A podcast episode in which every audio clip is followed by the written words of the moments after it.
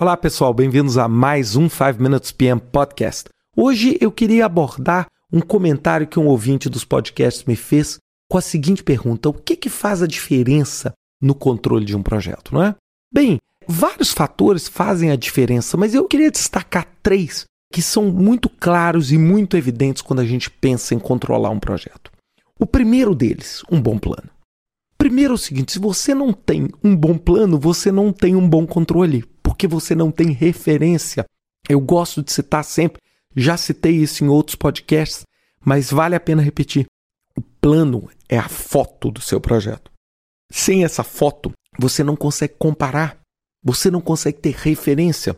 Então, se o seu plano é pobre, você não consegue saber assim: estou indo bem, estou indo mal, estou adiantado ou estou atrasado. É igual nós mesmos. Já notaram todo dia de manhã, quando você vai fazer sua barba, escovar o dente, você se olha no espelho, você não se vê envelhecendo, engordando, emagrecendo, cabelo caindo, cabelo esbranquiçando. Agora, quando você pega e olha uma foto de alguns anos atrás, você consegue notar essa diferença. E por que, que você consegue notar essa diferença? Porque aquela foto atua para você como um plano, como uma referência. Então, um bom plano é crítico se você quiser controlar, porque senão qualquer inferência que você fizer vai estar sendo feita segundo uma base errada. Segunda coisa, proatividade. Você não pode esperar o problema acontecer, você tem que ser proativo. Você tem que buscar aquele resultado. Você tem que o quê?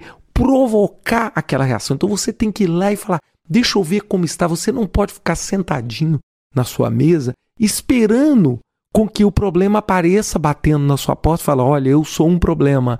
Por favor, o que, que você vai ter que fazer?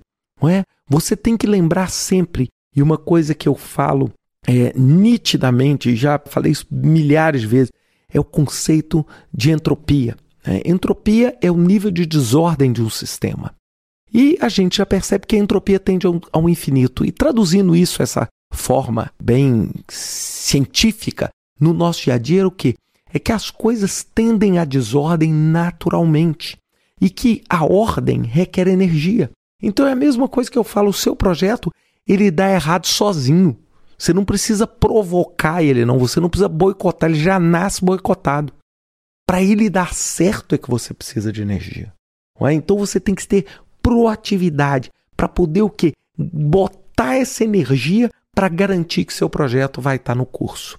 E a terceira aspecto que para mim é também muito importante é o conceito de prevenção versus reação. É você usar informações históricas de outros projetos, com base no plano que você tem, com base nas suas informações de mercado, com base no que está acontecendo dentro do ambiente do seu projeto, em outros projetos similares, e você conseguir prevenir determinados comportamentos indesejados antes de remediar. Vou dar aqui um pequeno exemplo. Vamos pegar o caso do Brasil. Você sabe que no mercado brasileiro está aquecido. Por exemplo, o mercado de construção. Ele está aquecido.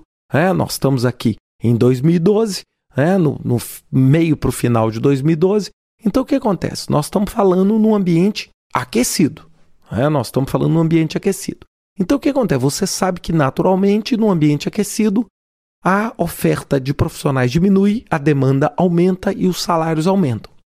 Se você não tiver consciente disso e não souber lidar com seus recursos, o que, é que vai acontecer? Grande chance. Grande chance de você ter o quê? Pessoas estratégicas na sua equipe, pessoas que você não pode perder, sendo convidadas por outras empresas. Então, o que é um comportamento preventivo? É que tipo de mecanismo, ou de remuneração, ou de compensação, ou de estabilização, eu consigo ter para poder manter as pessoas que eu preciso no meu projeto dentro do meu projeto. Como que eu faço isso? Isto é um comportamento preventivo. Agora, o que é um comportamento reativo? É, eu perdi três pessoas estratégicas da minha equipe. O que eu vou fazer agora? Vocês já notaram que no comportamento reativo eu estou sempre pagando uma conta, eu estou sempre em prejuízo, eu estou sempre numa situação de desvantagem. No preventivo, eu estou sempre numa situação de gestão estratégica de riscos e não gestão de problemas. Então, esses três fatores, o bom plano, a proatividade e o comportamento preventivo e não reativo que fazem toda a diferença. Se você quer controlar bem, manter bem o seu projeto nas rédeas e apontando para a direção que você colocou e que você deseja para aquele projeto. Bem, pessoal, era isso. Até a semana que vem com mais um 5 Minutes PM Podcast.